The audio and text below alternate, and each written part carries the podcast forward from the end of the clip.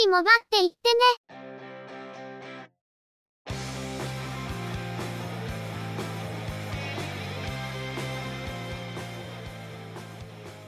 この番組は、モバイル通信に関する技術や業界の動向についてのニュース、IT ガジェットについての情報などの話題を中心にご紹介しています。この番組内でのおしゃべりは、すべて合成音声でお送りしております。多少お聞き苦しい箇所もあるかと思いますが、あしからずご容赦ください。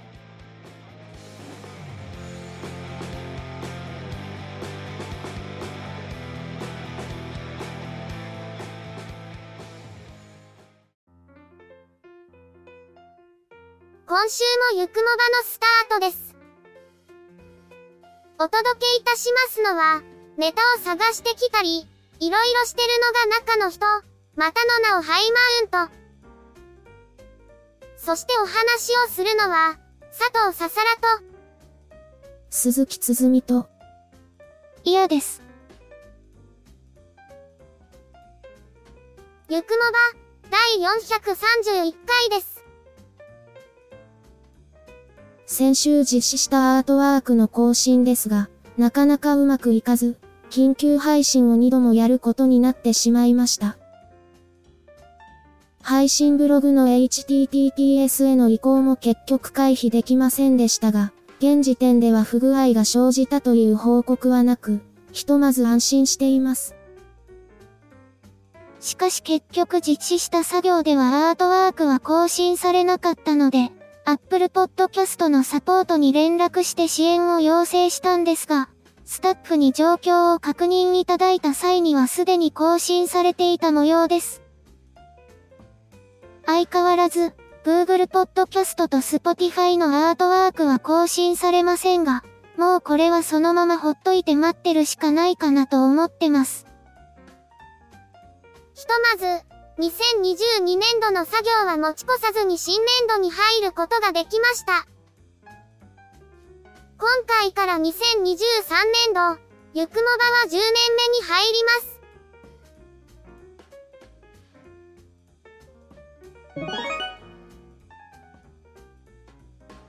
それでは、今回のニュースです。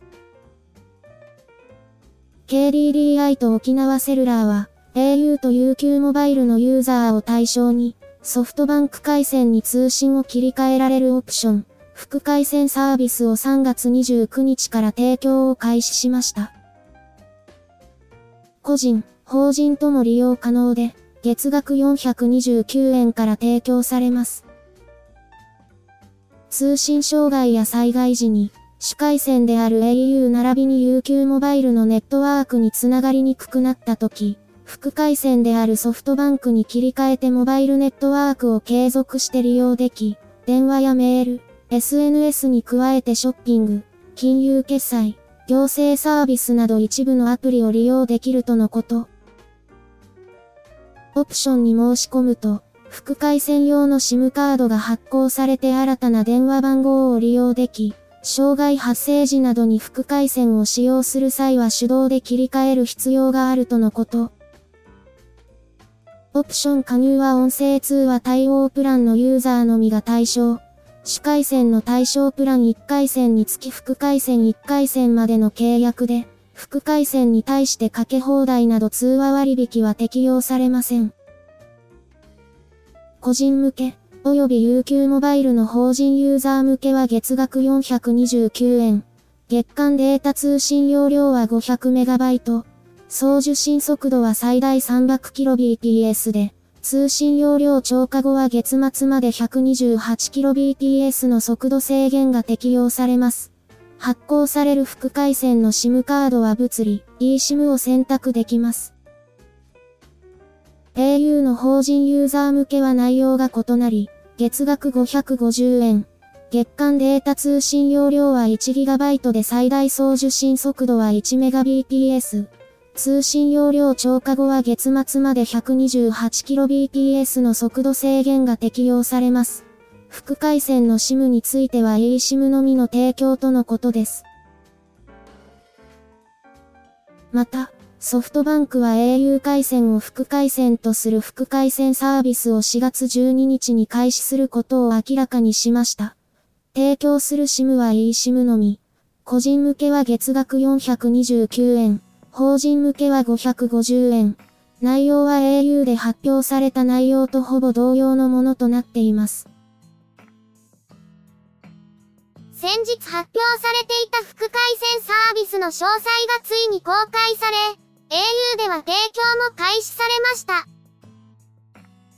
微妙に使いにくさを残しているのは、わざとなのかなと思う節もありますが、法人向けの IoT サービスなどで見られる、主回線の通信状態が悪くなると自動的に副回線へ切り替えるような仕組みを用意しようとしたら、提供はもっと遅かっただろうなとは思います。また、デュアル SIM での提供となりますが、副回線となる SIM を常時待ち受け状態で運用することは推奨しないとされています。非常用のバックアップ回線として運用することに徹しているという印象ですが、法人向けとしてはそれなりのメリットを感じるところなんですけど、個人向けとしてはあまりメリットを感じなくて、個人の場合は少し高くなったとしても MVNO を契約してもいいかもしれないなと思いますね。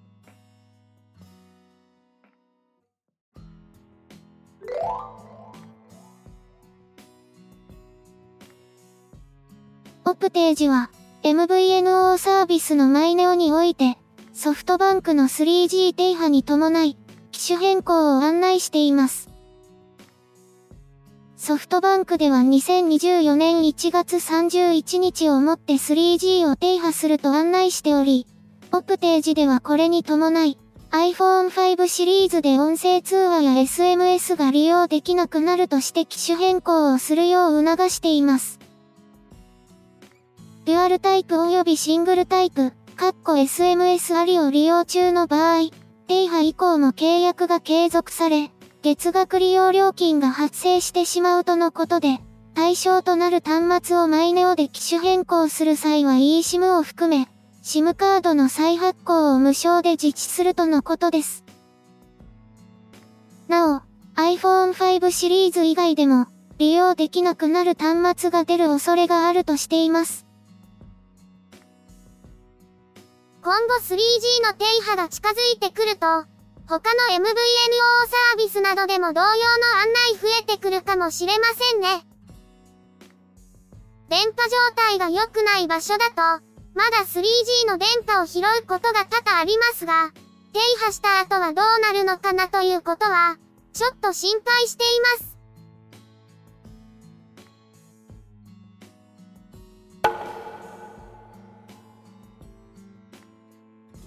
ソフトバンクは、iPhone と iPad で 5G SA の提供を開始したことを明らかにしました。対象となるのは、iOS16.4 へアップデート済みの iPhone 14シリーズ、iPadOS16.4 へアップデート済みの第4世代 iPad Pro 11インチ、および第6世代 iPad Pro 12.9インチで、ソフトバンクによると国内の通信事業者として iPhone や iPad に 5G SA を提供するのは初になるとのこと。現在は無料で利用できるとのことですが、将来的には任意加入の形で有料化され、加入しない場合は 5G SA は利用できなくなるとのことです。一部に 4G の設備を流用しているノンスタンドアローン方式の 5G と異なり、5G 専用の設備のみで構成される 5G SA は、現状では NTT ドコモはサービスを開始しているものの iPhone には非対応。KDDI は法人向けのみで 5G SA を提供しています。長年にわたって iPhone と iPad を主力に扱ってきたソフトバンクらしく、いち早く対応をしてきたという印象なんですが、各社とも使えないというよりは、使うにあたっての社内検証が終わっていないだけだと思うので、そのうち他社でも対応をしていくものと思います。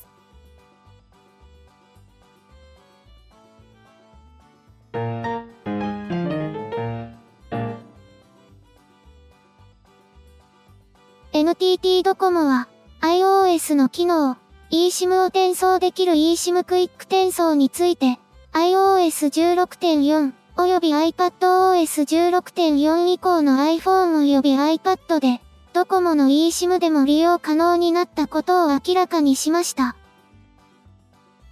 eSIM クイック転送は2022年9月にリリースされた iOS16 で導入された機能で、古い機種から新しい機種へ eSIM が転送できるほか、古い機種では物理 SIM で契約していたものを、新しい機種へ eSIM として転送し利用することも可能です。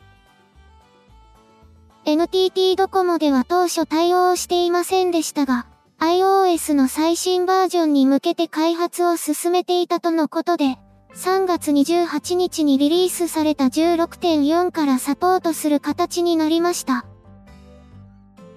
制限事項として、未成年契約の回線、法人契約の古回線、ウェブ利用可否設定が拒否の場合は利用することができず、iPhone から iPad への転送も利用することができません。また、国内で発売された iPhone 及び iPad 以外は動作を保証しないとしています。ドコモの eSIM でも eSIM クイック転送が利用可能になったとのことで、従来は eSIM 再発行の手続きが必要だったものが、随分と楽になります。こういう機能が使えるようになったら、eSIM しか対応していない機種が出た場合でも切り替えやすくなりますね。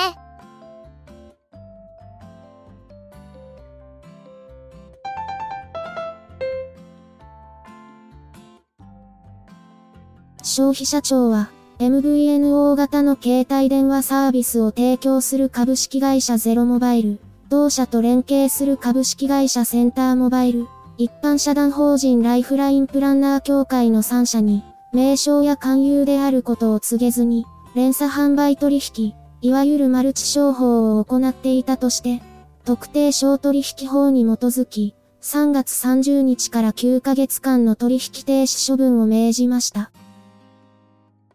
合わせて3社に対し、特商法第38条第1項の規定に基づき、再発防止策を講ずるとともに、コンプライアンス体制を構築することなどを指示したほか、主導的役割を果たしたとされる代表者等に対して、停止を命ずる範囲の連鎖販売取引にかかる業務を新たに開始することの禁止を命じました。消費者庁によると、ゼロモバイルの勧誘者は契約の締結目的であることを明らかにせず、ゼロモバイルという会社に携帯電話の契約を変更して、ゼロモバイルを3人に紹介すれば携帯電話料金がほとんどかからなくなる。契約する人を紹介すると、年金のように一生涯収入が得られるなどと告げて勧誘を行っていたとのこと。また、アプリで動画広告を見ると貯まるポイントで携帯電話料金が無料になると説明していましたが、実際には動画広告の視聴1回につき数秒から数十秒の時間を要し1円相当のポイントしか得られず、実質的に無料にするためには料金の額面を回数に換算した相当分の動画視聴が必要であることを故意に説明していないなどの行為が確認されています。これら一連の行為が連鎖販売取引、いわゆるマルチ商法と認定され、今回の処分に至りました。ゼロモバイルは現在 LP モバイルとサービス名称を変更しており、ホームページ上では昨年8月にマルチは根絶したと説明し、コンプライアンスを強化する旨のコメントを掲載しています。このニュースを見るまで、ゼロモバイルという MVNO をよく知らなかったんですが、ホームページを見に行ったら、なんというかネットワークビジネス特有の言葉遣いというか、得体の知れない特有の違和感というか、そういうものを感じたというのが率直な感想です。実際問題としてこういう行政処分が下るわけですから、まともじゃないことをしていたのは間違いないわけなんですが、今回は消費者庁からの処分ですけど、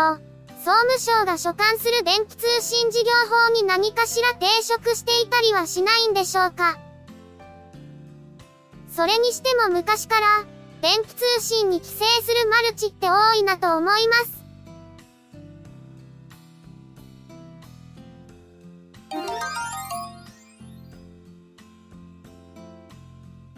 KDDI と沖縄セルラーは、4月20日から au、UQ モバイル、ポボにおける新規契約や機種変更などの手続きにかかる事務手数料を改定することを明らかにしました。au と UQ モバイルでは、新規契約、機種変更、SIM カードの再発行、電話番号の変更、一時休止、譲渡といった手続きの事務手数料を一律で3850円に値上げ。ポボでは、先日発表されたばかりですが、過去1年以内に同一名義でポボ2.0を累計5回戦以上申し込んだ利用者の6回戦目以降の新規契約にかかる事務手数料を3300円から3850円に値上げするとしています。SIM カードの再発行や eSIM からの切り替えについても2200円から3850円に値上げとなりますが、当面この手数料は無料とする施策を継続するとのこと。KDDI と沖縄セルラーは値上げの理由として、サービスの多様化や説明事項の増加の対応のためとしています。事務手数料をどのくらい意識するかというと、実際はあまり意識してない気もしますが、額面として並ぶと結構高いなという印象もあります。なお eSIM の再発行については、オンラインで手続きを行い、通信方式の変更を伴わない場合は無料とのことです。現在 KDDI はどうしているか知りませんが、キャリアによっては説明事項の確認は顧客にタブレットを渡して動画の視聴とチェックリストの入力で済ませている間に、スタッフは別の作業を進めていたりするので、説明事項の増加を理由にするのであれば、スタッフの省力化を検討してもいいのではと思うところもありました。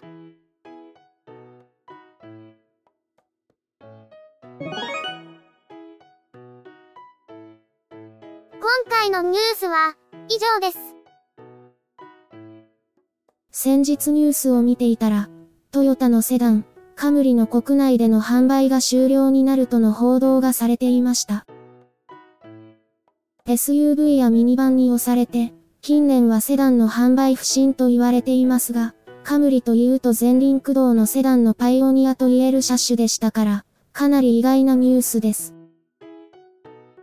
当初は北米向けは国内向けよりも大きなモデルで、国内ではこの北米仕様に準拠したモデルをセプターとして売っていた時期がありますが、1990年代後半にカムリグラシアというモデルでセプターを統合。2001年からウィンダムとプラットフォームを共用して大型化して以降、北米をメインターゲットにしたセダンとして継続していました。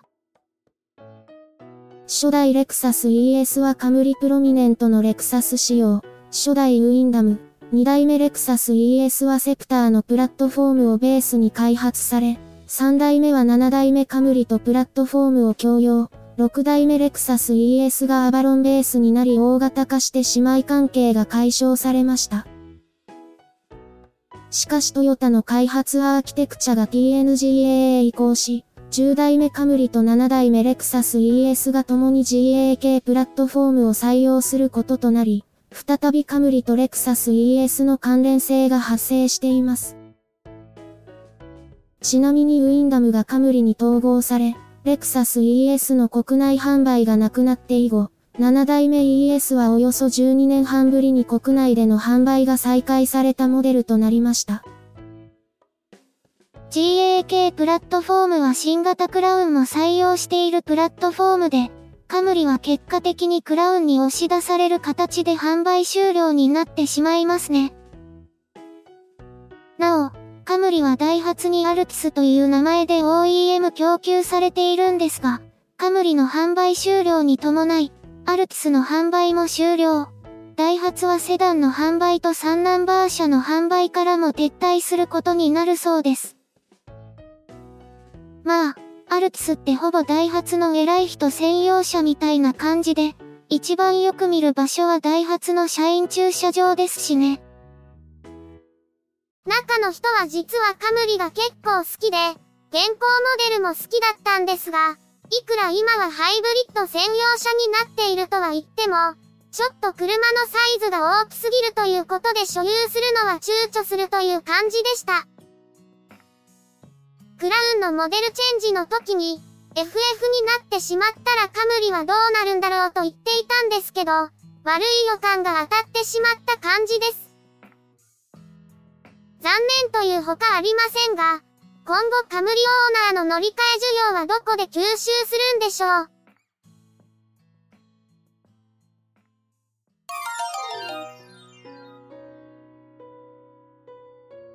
今週のゆくもばは、そろそろお別れです。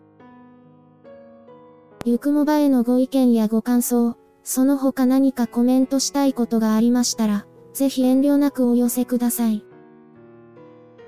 Apple Podcast へのレビュー投稿、ブログへのコメント、メールフォームからの投稿、Twitter でハッシュタグ、シャープ y, u, k, u, m, o, b, a をつけたツイートなど、送りやすい方法でお気軽にいただければと思っています。ハッシュタグはアルファベット小文字。日本語ハッシュタグは使用していませんのでご注意ください。